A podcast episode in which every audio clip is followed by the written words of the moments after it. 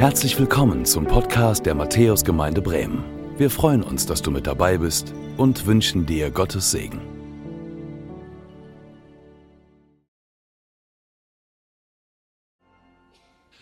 Und so feiern wir diesen Gottesdienst im Namen Gottes, des Vaters und des Sohnes und des Heiligen Geistes. Und wir wissen, unsere Hilfe steht im Namen des Herrn, der Himmel und Erde gemacht hat. Gott hat Jesus Christus erhöht und hat ihm den Namen gegeben, der über alle Namen ist, auf dass in dem Namen Jesu sich beugen sollen aller derer Knie, die im Himmel und auf Erden und unter der Erde sind, und alle Zungen bekennen sollen, dass Jesus Christus der Herr sei, zur Ehre Gottes des Vaters. Wir wollen zusammen beten. Herr Jesus Christus, wir danken dir, dass wir an diesem Tag feiern dürfen, dass du im Himmel bist zur Rechten des Vaters. Aber nicht nur im Himmel, sondern dass du auch jetzt hier mitten unter uns bist, gegenwärtig. Und wir bitten dich, dass du als der Herr uns heute ansprichst, dass du ein Stück des Himmels beiseite nimmst damit wir etwas erkennen von dem, was wir an diesem Tag so feiern dürfen. Wir bitten um deinen Segen mitten unter uns und nimm deswegen das hinweg, was uns in irgendeiner Weise stört in diesem Gottesdienst. Auch das, was wir vielleicht als Sorge und Schuld hier mit hergebracht haben, was uns bedrückt. Wir geben es jetzt dir. Wem sollen wir es denn sonst geben, Herr? Und so danken wir dir dass wir zu dir, dem barmherzigen Herrn, unserem Erlöser, kommen dürfen. Amen. Und wir hören jetzt auf die Lesung, sie ist aufgeschrieben in der Apostelgeschichte Kapitel 1. Wir stehen dazu auf.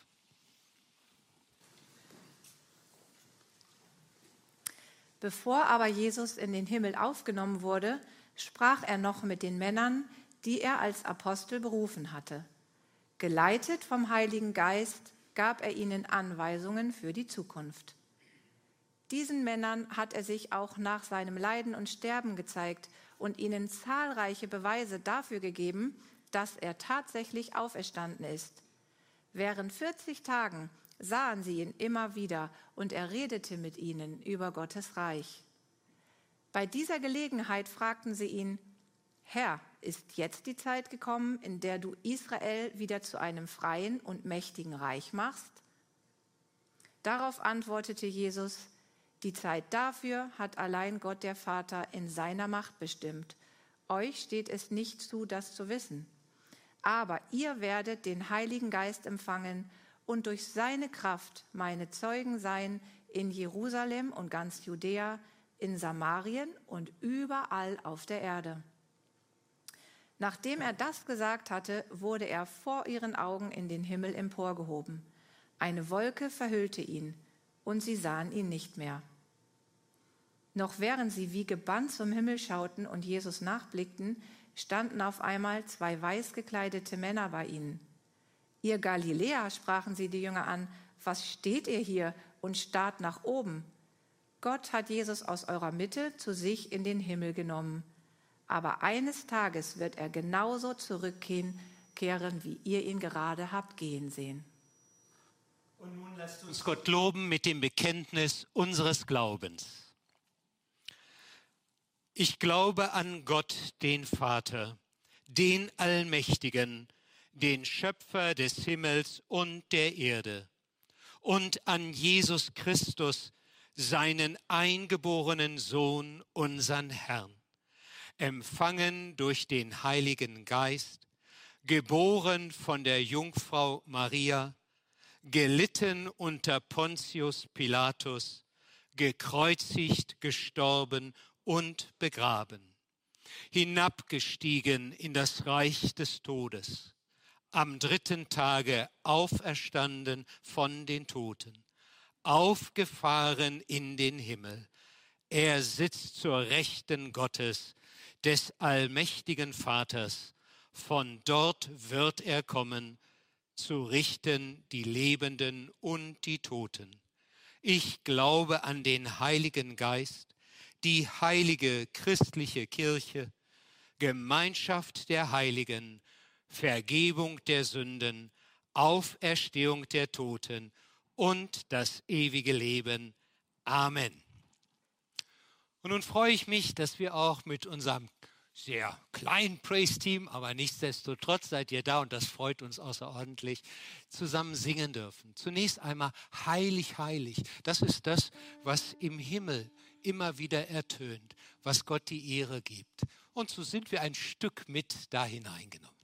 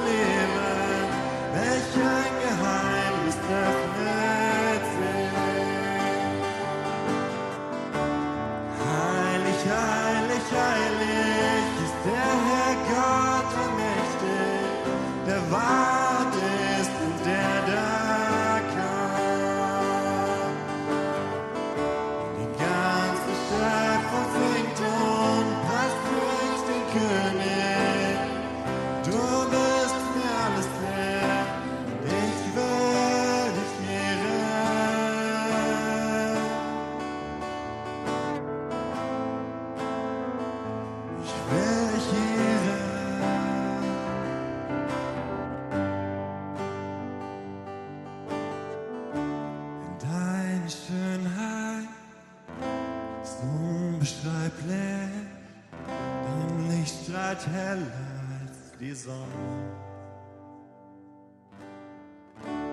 Deine Schönheit ist unbeschreiblich, dein Licht strahlt heller als die Sonne.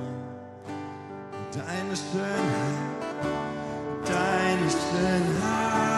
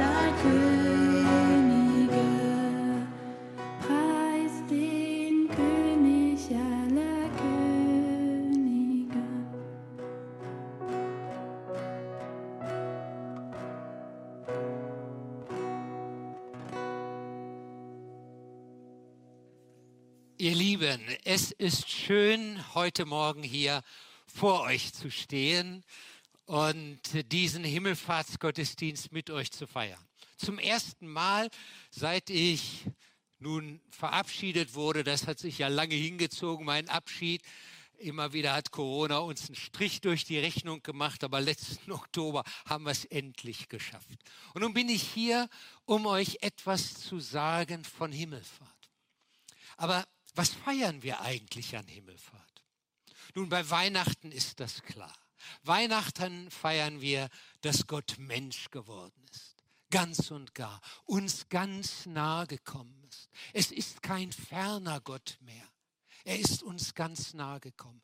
Karfreitag haben wir gefeiert, dass er uns nicht nur nahe gekommen ist, sondern dass er uns erlöst hat von aller Schuld, von aller Sünde befreit hat. Und Ostern haben wir gefeiert, dass er den Tod besiegt hat. Der Tod hat nicht mehr das letzte Wort. Jesus Christus ist auferstanden und wer an ihn glaubt, wird auch auferstehen. Das feiern wir an Ostern. Und heute? Was feiern wir denn nun an Himmelfahrt? Feiern wir, dass Jesus in den Himmel gegangen ist? Dass er nun nicht mehr hier ist, also eine Ortsveränderung sozusagen als Feiertag? Nein, das wäre zu kurz geschossen. Das wäre zu kurz gedacht. An Himmelfahrt feiern wir etwas anderes. An Himmelfahrt feiern wir etwas, das herrlich ist, den Beginn von etwas Herrlichem. Nun, schauen wir nochmal zurück. Sehen wir, als Jesus Christus auf diese Erde kam, da ist er ganz tief herabgestiegen. Er hat allen himmlischen Glanz hinter sich gelassen. All seine göttlichen Rechte, darauf hat er verzichtet. Es heißt im Philippa 2, er entäußerte sich, so übersetzt das Luther. Da steht wörtlich, er entleerte sich. Er wurde zu einem Nichts, zu einem Niemand. Er wurde kraftlos, wie wir es auch oft sind. Im Garten Gethsemane hat er gebetet, Herr, wenn du willst, wenn es möglich ist, dann nimm diesen Kelch von mir. Und dann hat er seine Jünger gewissermaßen angefleht und gesagt, bitte kommt und wacht mit mir. Und dann ging es weiter ans Kreuz und da hat er die Schuld getragen von uns. Da hat er die Schuld dieser Welt getragen. Und da ist er nicht als Sieger gestorben, sondern als einer, den Gott verlassen hat. Jesus Christus ist so tief hinabgestiegen. Und deswegen bekommt das Gebet, das er vorher betet, in Johannes 17 nochmal einen ganz anderen Rahmen, als er bittet, Vater, verherrliche mich bei dir mit der Herrlichkeit, die ich bei dir hatte, ehe die Welt war. Und dieses Gebet hat Gott an Himmelfahrt erhört.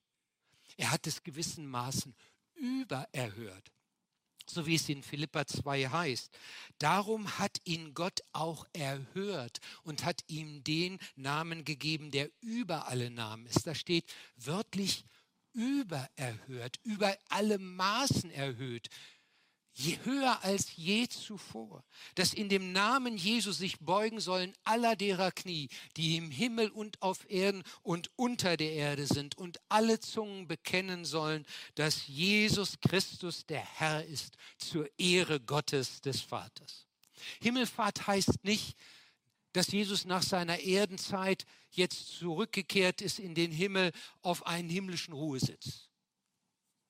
Himmelfahrt ist Herrschaftsantritt. Himmelfahrt ist Intronisierung Jesu. Er ist der, er ist jetzt in der Machtzentrale des Universums, sitzen zur Rechten Gottes und dort ist er. Himmelfahrt ist die letzte Feier vor der großen Wiedersehensparty, die dann beginnt, wenn er wiederkommt und die zu sich holt, die ihm ihr, Vertra ihr Leben anvertraut haben. Und ich hoffe, du gehörst dazu. Du gehörst dazu. Wie ist der wohl im Himmel empfangen worden? Das haben wir ja gerade auch von Andrea gehört. Wie ist er empfangen worden als der, der nun Sünde, Tod und Teufel besiegt hat? Wie wird der Himmel gebebt haben, wenn es schon heißt, dass der ganze Himmel sich freut, jubiliert, wenn ein Sünder umkehrt. Wie wird es erst gewesen sein, als der Sohn Gottes zurückkam, der, der uns, der dieser Menschheit den Weg frei gemacht hat, dass sie umkehren kann zurück zu Gott. Wisst ihr, ich stelle mir das vor wie das große Halleluja von Georg Friedrich Händel. Das ist für mich übrigens die Hymne dieses Tages. Und das passt auch gut ganz zum Schluss dieses Gottesdienstes. Das große Halleluja. Und dann feiern wir mit den Engeln im Himmel, mit Tausenden von Engeln, den Herrschaftsantritt Jesu, der nun der Herr über allem ist, dem Gott alles zu Füßen gelegt hat. Wir feiern unseren Herrn als den absoluten Herrn, so wie es schon in Psalm 47, 6 und 7 heißt. Gott fährt auf unter Jauchzen, der Herr beim Schall der Posaune. Lob singet, Lob singet Gott, Lob singet unserem König. Äh, ich wünsche mir ja so sehr, dass wir heute nicht irgendwie noch ein Detail über Himmelfahrt neu äh, aufnehmen, sondern ich wünsche mir eins, dass das, was Himmelfahrt ausmacht, unser aller Herz ein Stück erfüllen kann. Dass wir mit hineingenommen werden in diesen Jubel. Nicht, dass wir uns hier anstrengen und äh, etwas aus uns rauskitzeln wollen. Nein.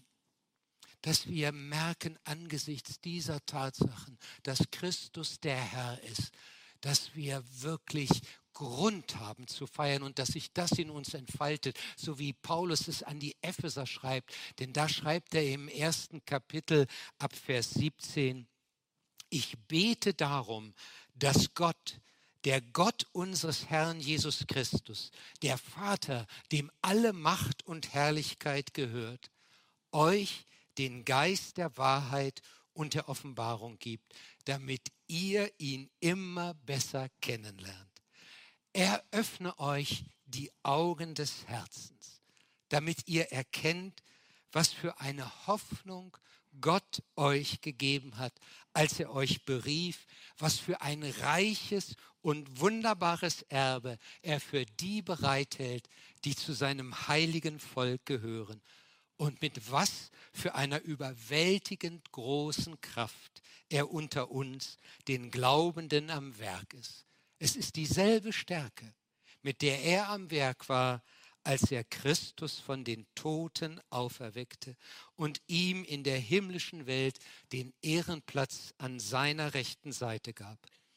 Damit steht jetzt Christus hoch über allen Mächten und Gewalten, hoch über allem, was Autorität und Einfluss besitzt. Er herrscht über alles, was Rang und Namen hat, nicht nur in dieser Welt sondern auch in der zukünftigen. Ja, Gott hat ihm alles unter die Füße gelegt und hat ihn, den Herrscher über das ganze Universum, zum Haupt der Gemeinde gemacht. Sie ist sein Leib und er lebt in ihr mit seiner ganzen Fülle.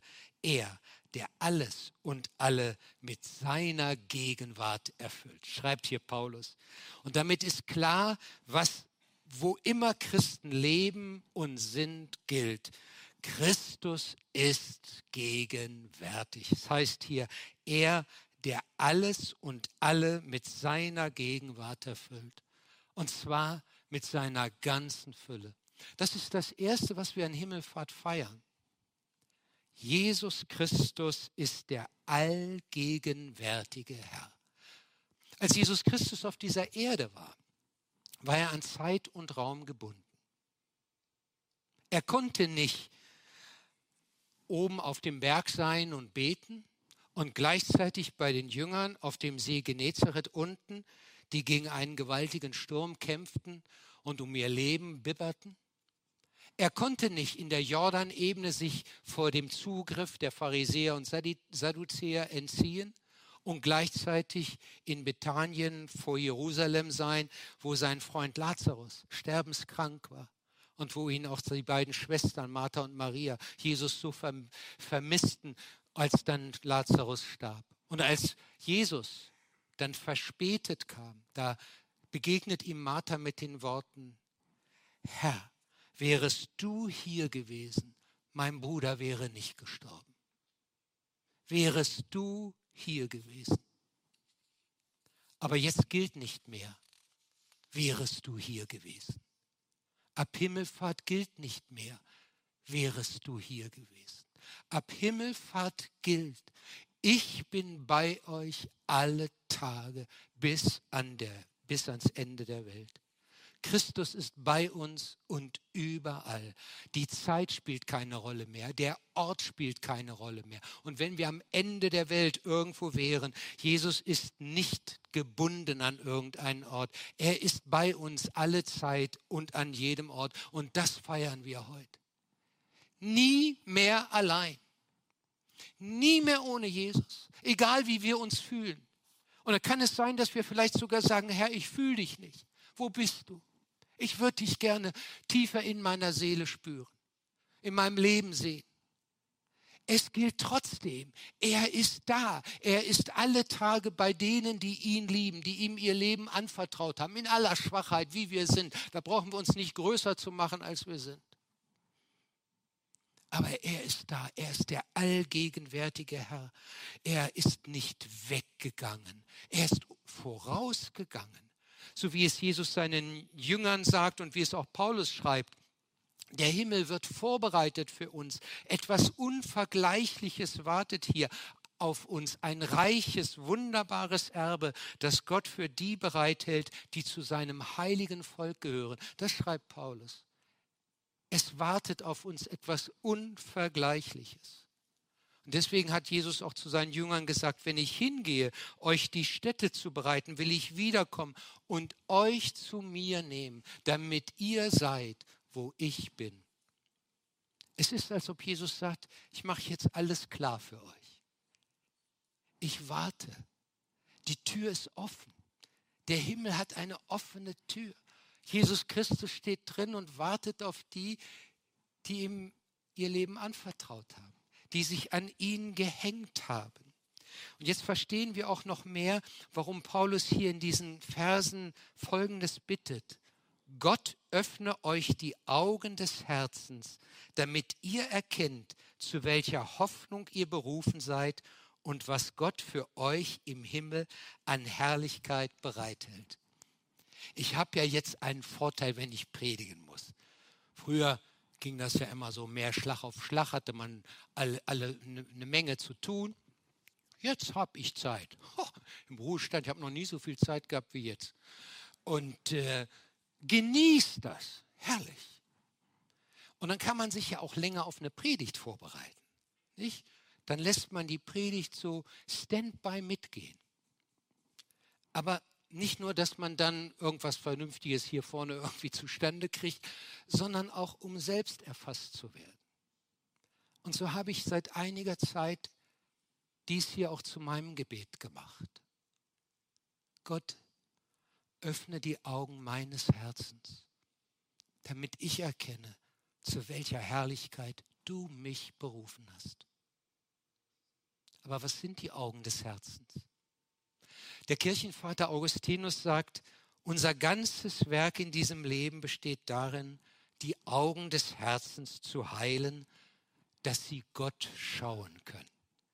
Er sagt damit, es ist die Fähigkeit, auf das Wesentliche, über das Vordergründige hinauszusehen. Und der christliche Philosoph Blaise Pascal drückt das dann so aus. Wir erkennen die Wahrheit nicht allein mit der Vernunft, sondern mit dem Herzen. Und deswegen hat auch der Schriftsteller Antoine de Saint-Exupéry recht, wenn er in dem kleinen Prinzen ein ganz berühmtes Zitat dann schreibt. Man sieht nur mit dem Herzen gut. Das Wesentliche bleibt den Augen verborgen. Und darum geht es Paulus. Er möchte, dass unser Denken, Fühlen, Wollen und Handeln von dem erfüllt ist, was wesentlich ist. Erfüllt von der Hoffnung, die Gott uns gibt, von der Herrlichkeit, die auf uns wartet und noch etwas, von der großen Macht Gottes. Er schreibt dann nämlich weiter, Ihr sollt erfahren, mit welch unermesslich großer Kraft Gott in uns, den Glaubenden, wirkt. Ist es doch dieselbe Kraft, mit der er Christus von den Toten auferweckte und ihm den Ehrenplatz an seiner rechten Seite im Himmel gab. Und damit sind wir bei dem zweiten, was wir in Himmelfahrt feiern. Jesus Christus ist nicht nur der Allgegenwärtige, Jesus Christus ist der allmächtige Herr. Das feiern wir heute. Er ist der Allmächtige. Er sitzt zu Rechten Gottes und ihm ist alle Macht und Herrlichkeit gegeben. Er ist nicht nur bei uns, sondern wir dürfen auch von seiner unermesslich großen Kraft leben. Aber ihr Lieben, als ich diese Verse las, habe ich mich gefragt, Lothar, wo wird denn diese unermesslich große Kraft bei dir sichtbar? Wie erlebst du denn diese Stärke? Wie zeigt sich denn in deinem Leben, dass Jesus Christus, der allmächtige Herr und Gott, bei dir ist? Wie erfüllt das dein Denken, Fühlen, Wollen, Handeln? Wie sieht da die überwältigend große Kraft aus? Spürt man da etwas von? Spürst du da etwas von? Ich weiß nicht, vielleicht fragst du dich das selbst auch, wenn du diese Verse so liest. Ich habe dann gemerkt, ich hatte etwas überlesen. Ich hatte den Zusammenhang dieser Verse nicht gesehen. Denn vorher schreibt Paulus, warum diese unermesslich große Kraft notwendig ist. Und dann erkannte ich, es geht jetzt mehr um irgendeine charakterliche Problematik, die wir vielleicht haben, Schwäche, körperliche Schwäche oder weiß ich was, persönliche Schwäche. Nein, es geht um etwas viel, viel Größeres. Hier geht es um die Erwählung, schreibt Paulus vor, die Gott vornahm, ehe die Welt gegründet wurde, um die unverbrüchliche Gotteskindschaft, um völlige Vergebung, um vollkommene Erlösung, um den vollkommenen Sieg über den Tod und um ein himmlisches, herrliches, ewiges Erbe. Und da verstand ich auf einmal, es braucht die gleiche Kraft für mich wie auch bei Christus. Denn Christus musste auch emporgeholt werden aus dem Tod. Der Vater hat ihn auferweckt und ich brauche diese Kraft auch. Es geht um weitaus mehr als um dieses Leben, wo wir dieses und jenes machen. Da brauchen wir auch seine Kraft. Aber hier, das, auf dies zählt, zieht Paulus hier ab. Seine Kraft, seine unermesslich große Kraft, die macht uns nicht zum spirituellen Supermann. Wir, wir laufen jetzt nicht wie geistliche Michelin-Männchen rum äh, und äh, zeigen hier äh, der Welt, was ein Haken ist. Ne? Nein, nein, nein, nein. So, es ist nicht so, dass uns Sünde oder Versuchung nichts mehr anhaben können. Wir bleiben schwache, stolpernde oft, auch fallende Menschen. Und wir sind angewiesen auf einen, der mit unermesslich großer Kraft uns hält. Worauf sollte ich mich verlassen, dass ich Glauben halte bis zum Ende? Weil ich Theologie studiert habe, weil ich Pastor war? Nee. Bin genauso angefochten wie ihr auch. Ich verlasse mich nicht auf meine eigene Frömmigkeit. Ich verlasse mich auf den, der allmächtig ist, der mit unermesslich großer Kraft auch mich zu sich ziehen wird. Und ich wünsche dir, dass du das auch kannst, dass du auch auf diesen Herrn so vertrauen kannst. Der Herr, es, Jesus Christus ist größer als unsere eigene Frömmigkeit. Und das brauchen wir auch. Wir brauchen einen, der für uns eintritt.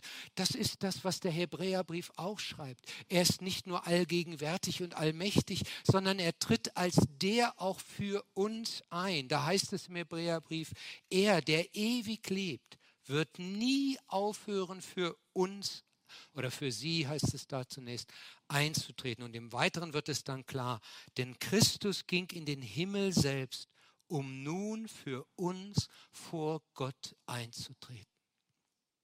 Und das ist nun nicht so, dass er sagt, das habe ich einmal am Kreuz gemacht und dann ist gut. Wir brauchen ständig sein Eintreten für uns. Das ist Gegenwart, was da geschrieben wird. Steht nicht Vergangenheit. Er ist zur Rechten Gottes und vertritt uns. Römer 8 heißt es. Jesus, der allmächtige Herr, tritt für uns ein. Wir sind seine geliebten Kinder, seine Schützlinge, seine Mannschaft. Und wir müssen auch, das wirkt sich dann auch aus, wenn er uns so vertritt. Wir müssen auch Gott dann nicht irgendwie mit starken Worten unserer, äh, mit unseren Gebeten beeindrucken. Wenn wir wissen, dass Jesus Christus für uns bittet, dann verändert das auch ein Stück unser Gebet. Wir müssen Gott nicht überzeugen, dass er hilft. Wir müssen ihm auch nicht erst erklären, warum er das und das tun soll. Jesus sagt, er weiß, euer Vater, was ihr braucht, ehe ihr ihn bittet. Manchmal wollen uns Prediger Mut machen zum Gebet. Da habe ich nichts gegen. Ich selbst brauche solche Ermutigung auch. Aber dann fallen Sätze wie, ohne Gebet geschieht nichts. Oder Gebet verändert alles. Ja, Wenn es zum Mutmachen dient, naja. Aber wo ich was gegen habe, ist gegen das Überschätzen der eigenen Frömmigkeit, des eigenen Tuns. Denn nicht Gebet verändert alles. Der Herr verändert alles. Das ist es, wovon wir leben. Von einem Herrn, der zur Rechten sitzt. Und wo wir wissen, er tritt für uns ein. Ich bete auch für andere. Aber inzwischen ist das bei mir so, dass ich mir die Anliegen aufschreibe. Weil ich feststelle manchmal, boah, hast ganz vergessen zu beten. Dann schreibe ich mir einen Zettel und dann weiß ich, okay, muss dran denken. Trotzdem passiert es immer noch, dass ich es manchmal vergesse. Aber dann ist für mich eins eine Hilfe. Das ist ja nicht eine Liste, die ich abbeten muss. Ich vergesse Gott nicht. Gott vergisst nicht. Er tritt für uns ein. Nun könnte man ja sagen, ja, aber wenn er sowieso alles dann schon weiß und wenn er alles kann und macht, ja, warum denn überhaupt noch beten? Nun wisst ihr, weil unser Herz es will. Und weil unser Herr sich freut, wenn wir ihm unser Herz ausschütten. Und das ist ein Geschenk. Das ist keine Leistung Gebet, das ist ein Geschenk. So wie es Psalm 62 ausdrückt. Hoffet auf ihn alle Zeit, liebe Leute. Schüttet euer Herz vor ihm aus. Und das dürfen wir. Ausschütten und wenn noch was drin ist, oben noch draufklopfen, dass das auch noch rauskommt. Der Herr ist der, der sich freut. So wie wir uns freuen, wenn kleine Kinder einen Wunsch haben und dann sagen, das wünsche ich mir. Und so freut sich unser Herr, wenn wir vor ihm kommen. Wenn wir das vor Augen haben, dass der allmächtige Herr für uns bittet, dann können wir in einer anderen Haltung beten. Dann können wir unsere Gebete mit diesem Dank auch beenden. Herr, ich danke dir, dass du zugesagt hast, als der allmächtige Herr für das alles selbst einzutreten. Ich vertraue dir, ich verlasse mich auf dich, nicht auf mein Gebet, sondern auf dich. Und dann, dann ist Jesus nicht nur der aller Allgegenwärtige, nicht nur der Allmächtige, sondern auch das Dritte, was wir an Himmelfahrt feiern, der Allerhöchste Herr. So schreibt Paulus hier. Damit steht Christus jetzt hoch über allen Mächten und Gewalten, hoch über allem, was Autorität und Einfluss ausübt. Er herrscht über alles, was Rang und Namen hat. Nicht nur in dieser Welt, sondern auch in der zukünftigen. Ja, Gott hat ihm alles unter die Füße gelegt und ihm den Herrscher über das ganze Universum gemacht. Paulus hat den Epheserbrief aus einer Gefangenschaft geschrieben, muss man dazu wissen. Ebenso auch wie den Kolosser und den Philipperbrief. Und das Interessante ist dabei, in all diesen Briefen hebt er besonders hervor, Jesus Christus ist der Herrscher über alle Mächten und Gewalten. Er ist der Allerhöchste. Und dabei schmorte aber sein Leben seit vier, fünf Jahren in Gefangenschaft und Untersuchungshaft, könnte man besser sagen, dahin. Er konnte nicht machen, was er wollte. Andere bestimmten über ihn. Man hatte ihm Volksverhetzung unterstellt und ähm, wollte ihn tot machen, mundtot machen. Ihr Lieben, ich habe mich sehr gefreut, dass Pastor Olaf Latzel von der St. Martini-Gemeinde von jetzt in dieser vergangenen Woche von dem ihm unterstellten Vorwurf der Volksverhetzung zunächst mal freigesprochen wurde. Ähm, auch wenn jetzt die Staatsanwaltschaft Revision einlegt und nun das nochmal prüfen will und, und, und. In meinen Gebeten für Olaf Latzel habe ich immer wieder gebetet, Herr, du bist der Herr über alle Mächten und Gewalten. Ich bitte dich, lass auch Olaf Latzel Recht geschehen. Aber daran halte ich fest, auch wenn es jetzt zu einer Revision weiter käme. Denn Paulus sagt, auch wenn es anders kommt, als wir uns das wünschen, der Herr bleibt. Was Paulus hier schreibt, geht weit darüber hinaus. Denn wer sollte in diesem Prozess, in dem Paulus sich ja befindet mit dem Gala, mit dem Philipperbrief, Epheserbrief, Kolosserbrief, wer sollte über ihn entscheiden? Nero. Nicht gerade, also ich sage mal, der Freund von Recht und Gesetz, äh, einer oder einer seiner Beauftragten. Und Paulus sagt, es kann sein, dass das für mich ein Todesurteil bedeutet. Aber selbst wenn es so kommt, schreibt er an die Philipper, bleibe ich in der Hand des Allerhöchsten. Und das ist die große Herausforderung, Christus zu vertrauen, dass er alle Macht hat, auch gegen augenscheinlich ganz anderes. Das müssen wir ja in diesen Tagen ganz neu buchstabieren. Wir beten wie die Weltmeister um Frieden für die Ukraine. Und was erleben wir? Putin mit diesem Despotismus, mit, diesem, mit dieser Bosheit und Grausamkeit macht weiter. Und dann betest du und betest du. Und jetzt müssen wir auch eins neu lernen. Wir müssen lernen, dass diese Welt kein Planet ist, der immer besser wird und wo die Menschen immer freundlicher und philanthropischer, liebevoller werden, sondern dass diese Welt bei allem Ringen, was wir um diese Welt natürlich weiter als Auftrag haben, um Frieden zu kämpfen, um wohl zu kämpfen für diese äh, Umwelt, in der wir leben. Aber wir müssen erkennen, dass es einen neuen Himmel und eine neue Erde braucht, wo dann deutlich wird, dass Jesus der Herr ist in allem, dass Jesus das letzte Wort hat. Und das ist eine ganz entscheidende Erkenntnis für Christen, gerade auch im Widerstand gegen ihre Zeit. Wer weiß, dass ein anderer das letzte Urteil spricht, der kann das kann anders mit Widerständen umgehen. Und ich wünsche uns ein Teil davon, dass wir diese Haltung haben, dass wir vor einem allmächtigen Herrn einmal stehen werden und dass er an unserer Seite als der Höchste steht. Und das soll uns Mut machen. So wollte das übrigens der spätere Bundespräsident Gustav Heinemann schon 1950 gegenüber den Teilnehmern auf dem evangelischen Kirchentag.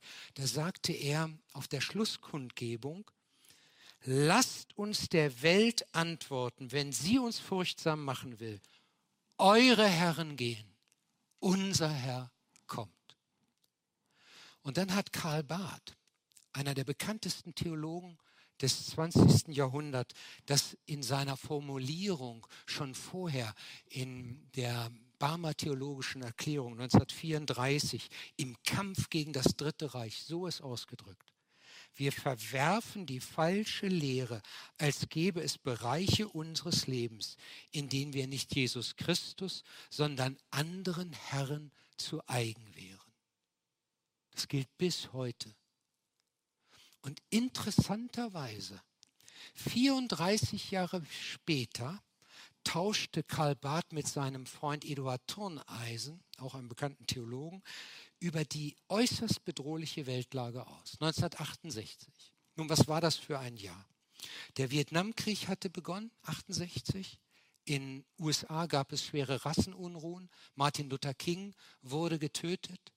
In China setzte sich Maos Kulturrevolution mit Tausenden von Opfern, Menschenopfern durch und wurde nicht erkannt. Die, die, die äh, neue europäische Linke, die erkannte überhaupt nicht, wer, was das eigentlich bedeutete. Die freute sich damals noch. Ma, damals sprach man von der Mao-Bibel, den Worten des großen Vorsitzenden Mao Zedong. Und was war noch passiert, 68? Eine halbe Million Soldaten der Sowjetunion und des Warschauer Paktes marschierten in die Tschechoslowakei ein, um dort die Bemühungen um eine Demokratisierung und freie Befreiung der Gesellschaft zu brutal zu unterdrücken. Das war 68. Und wenn man das so hört, ihr Lieben, da kommt manches bekannt vor. Aber am Abend dieses 9. Dezember 1968, es war der Vorabend übrigens des Todes von Karl Barth, sprach er noch einmal bedeutsame Worte. Und die unterstreichen, dass mit Himmelfahrt die Herrschaft Christi begonnen hat, wie es Paulus auch hier in die Epheser schreibt. Barth drückte das so aus. Ja, die Welt ist dunkel. Nur nicht die Ohren hängen lassen. Nie. Denn es wird regiert, nicht nur in Moskau oder in Washington oder in Peking, sondern es wird regiert. Und zwar hier auf Erden, aber ganz von oben, vom Himmel her. Gott sitzt im Regimente. Darum fürchte ich mich nicht. Gott lässt uns nicht fallen. Keinen einzigen von uns. Es wird regiert. Das stimmt. Amen. Danke fürs Zuhören. Wir hoffen, dass du heute inspiriert und ermutigt wurdest durch Gottes lebendiges Wort. Unser Gebet ist, dass es viel Frucht bringt. Weitere Infos findest du unter www.matthäus.net.